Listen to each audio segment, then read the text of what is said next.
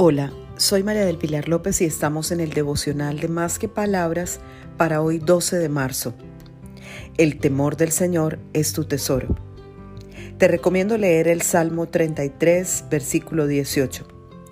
Pero el Señor cuida de los que le temen, de los que esperan en su gran amor.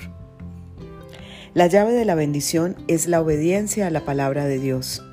Obedecer es protegernos de aquello que nos puede causar daño y por eso el Señor nos dejó sus mandamientos, como una forma de protegernos. El temor del Señor es respetarlo por quien Él es y por su amor por nosotros. Es un tesoro que nos hace ser sabios a la hora de tomar decisiones y nos da firmeza en el camino a seguir, porque confiamos en su guía perfecta. Esperemos en su amor lo mejor para nuestra vida, seguros de que estamos en las mejores manos.